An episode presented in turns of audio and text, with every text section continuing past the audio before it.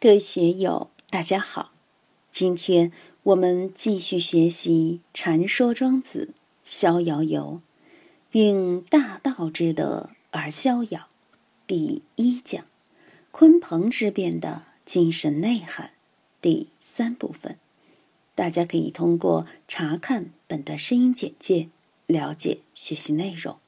让我们一起来听听冯学成老师的解读。北冥有鱼，其名为鲲。鲲之大，不知其几千里也。这是看不见的。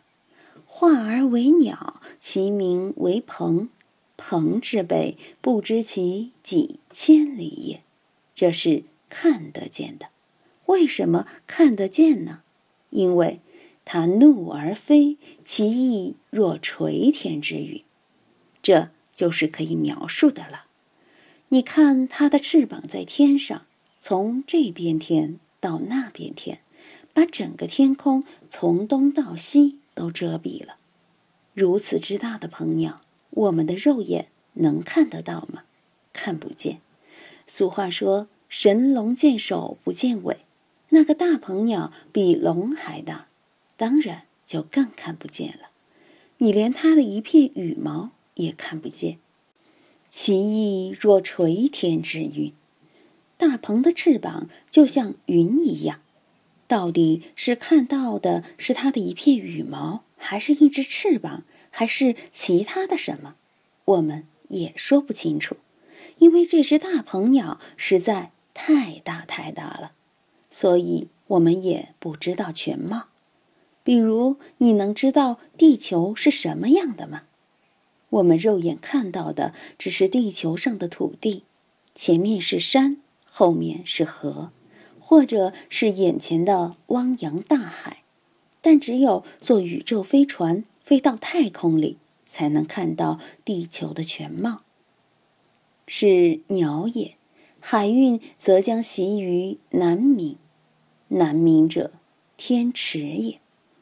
前面做了一些铺垫，这里。又说这个鸟，它从鱼变成了鸟，是不是事情就完了呢？还没有完。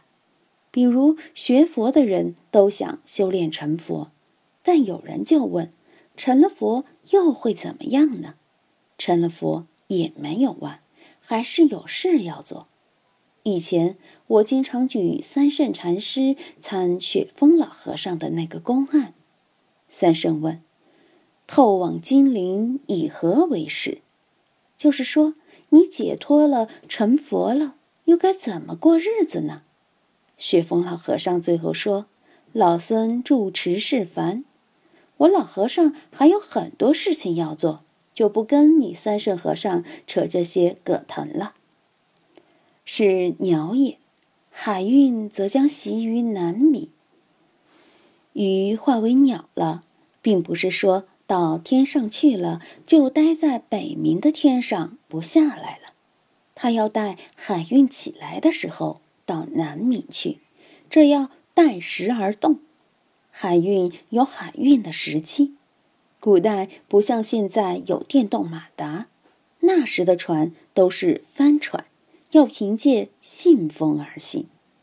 学地理的都知道，地球因季节变化。而有东北信风、东南信风，你要到什么地方去，就要看好信风的方向。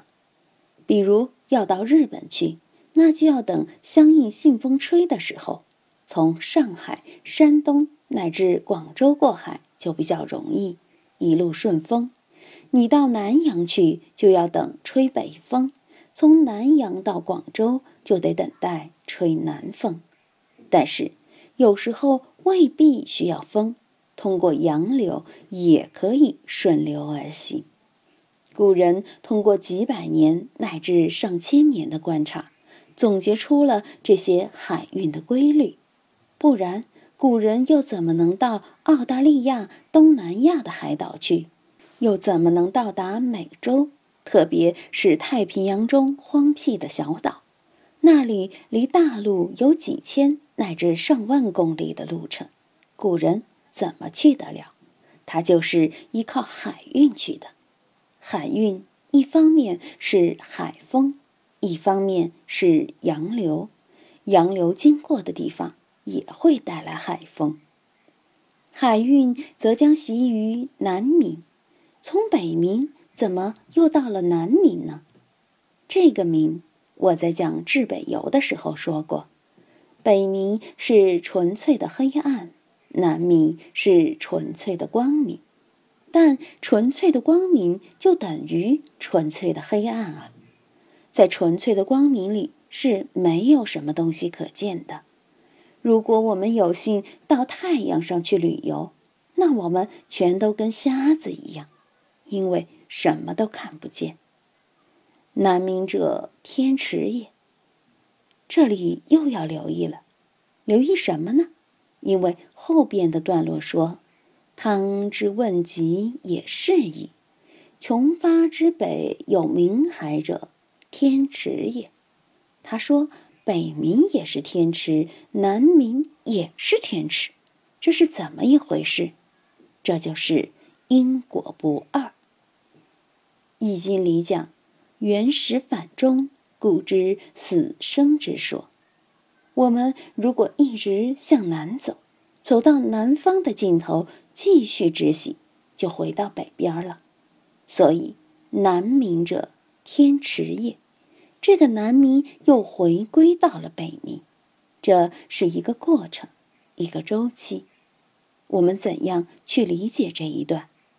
佛教里说因缘成就，哪怕你都变成大鹏了，还是要待缘而动，要等待海运，等待这样的机遇。当然，为什么大鹏还要等待海运才能袭于南冥？这个后边还有交代。奇邪者，志怪者也。对今天的人来说，《庄子》这部书已经很古老了，但那时还有比《庄子》更古老的书。这个书就是奇邪，邪指滑稽、怪异、诙谐之类的事。奇邪这部书，志怪者也，就是专门记载怪异之事的。我们现在看《山海经》，就可以说与奇邪很类似，因为《山海经》里记载的是，我们现代人看简直是天方夜谭，比天方夜谭还天方夜谭。当然，现在很多历史学家、文献学家。都在研究《山海经》，毕竟其记载的是三千年、五千年乃至一万年以前中华大地上各个部落的奇事。那时，中国大地上建有万国，也就是有一万多个部落。在这些部落里，什么形形色色、稀奇古怪的事情都有。就是在《奇邪》这部书里。记载了庄子前面所说的鲲鹏这件事。邪之言曰：“鹏之习于南冥也，水击三千里，抟扶摇而上者九万里。”毛泽东年轻的时候就写过一首诗，其中有两句就是“自信人生二百年，会当积水。”三千里。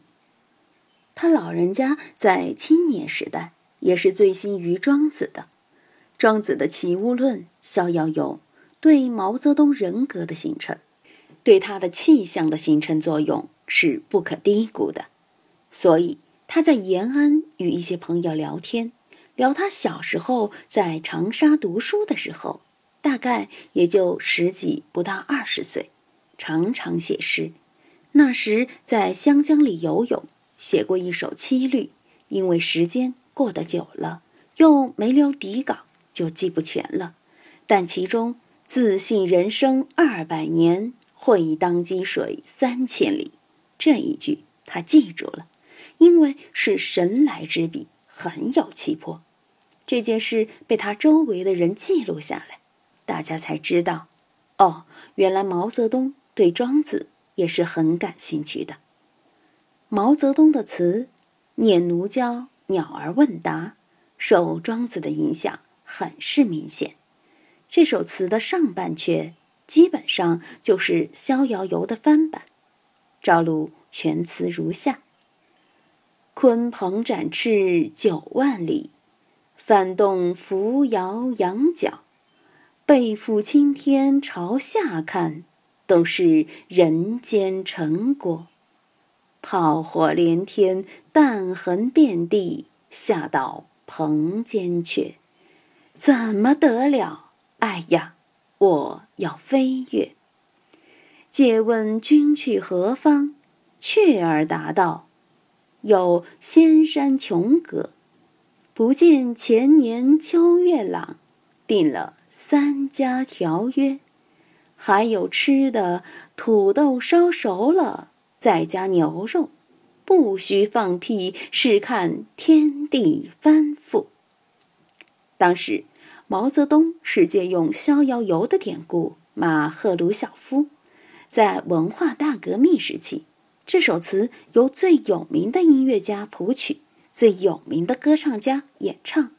周恩来在弥留之际，还在哼毛泽东的词，比如“久有凌云志，重上”。井冈山，和鲲鹏展翅九万里，翻动扶摇羊角。水击三千里，抟扶摇而上者九万里。这是什么样的精神状态呢？很多学佛的人，天天在那里打坐，一念不生，一念不起。如果只是这样的话，那他就不知道水击三千里是个什么境界，所以，我希望那些在蒲团上打坐的人，一念不生的人，也能够动一动念，一念出动就水击三千里，必须要有这样的气势，你在临事上才有力量。我经常批评某些学佛的人，都学成佛呆子、佛傻子。完全学愚痴了，这样的学佛没用，要学庄子这样的气，要把这样的磅礴大气养起来，这样才有利于众生。老觉得有利于众生是大话，那有利于自己也好啊。所以学佛的人既要有水击三千里的精神。